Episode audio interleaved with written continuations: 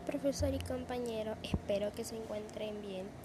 Eh, les traigo un tema algo interesante, la ilustración, y vengo a explicar cada cosa de esta.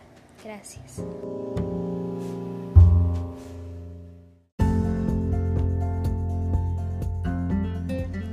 ¿Qué es la ilustración? La ilustración fue un movimiento cultural e intelectual primordialmente europeo que nació a mediados del siglo XVIII y duró hasta los primeros años del siglo XIX. Fue especialmente activo en Francia, Inglaterra y Alemania.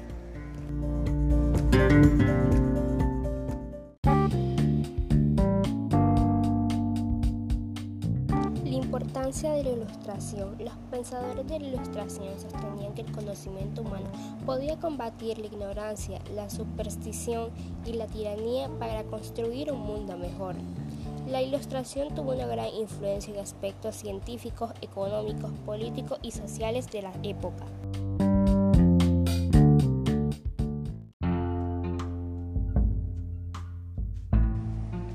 Significado de la ilustración. Literalmente significa fotografía, dibujo o lágrima que se coloca en un texto o impreso para presentar gráficamente lo expuesto, ejemplificarlo o hacer más atractivo el resultado. Su significado en la filosofía es diferente término que se aplica a un conjunto sistemático de ideas filosóficas y políticas que se extiende por países de Europa, Inglaterra, Francia y Alemania. Las ideas ilustradas constituyen el depósito conceptual sobre el que se funda la manera moderna de pensar.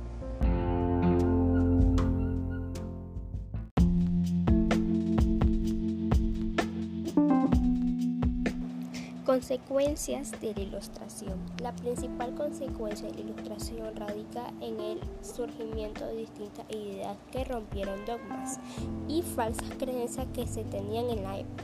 El surgimiento de la enciclopedia y demás movimientos que buscaron promover la razón y el sabor como batutas del progreso humano.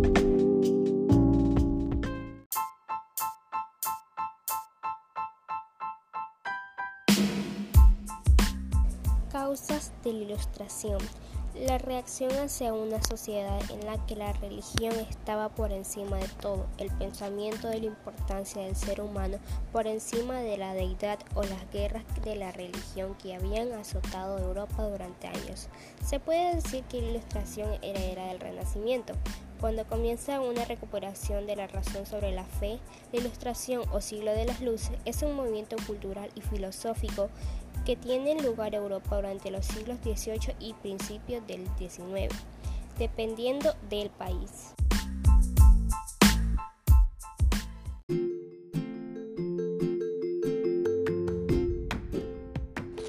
Características de la ilustración, la razón y la duda metódica. René Descartes fundó la duda metódica en filosofía, el pensamiento crítico como consecuencia lógica de la fe en la capacidad razonadora del hombre. Se instaura en diversas áreas del pensamiento. René Descartes, 1596 a 1650 fundador de la duda metódica en filosofía. Esta posición es signo de una nueva actitud crítica ante todo lo que previamente se da por sentado como cierto.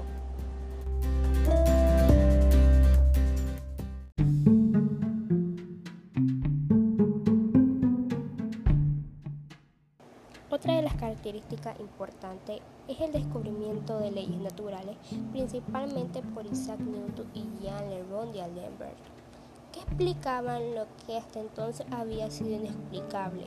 Permitió a científicos y filósofos observar la naturaleza como un objeto que podía ser medido, estudiado y principalmente conocido en profundidad.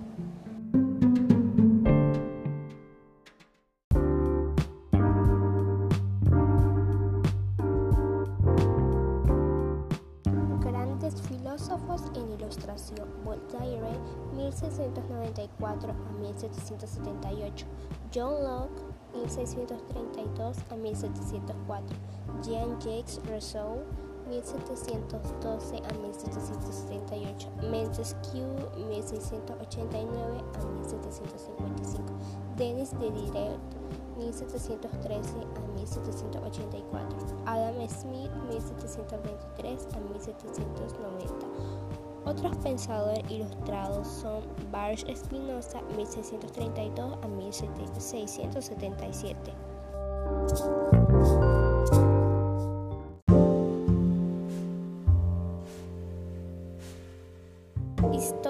De la Ilustración. Se denomina siglo de las luces al siglo XVIII por prevalecer una mentalidad que hace de la ciencia y la razón verdad incuestionable que permiten el progreso de la humanidad.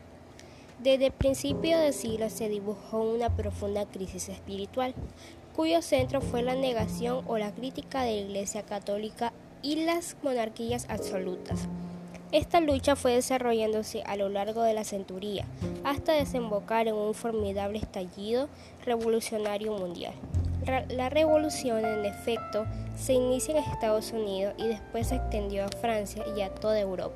Finalmente incendió el continente hispanoamericano, donde lugar a la independencia de las antiguas colonias españolas durante el primer tercio del siglo XX.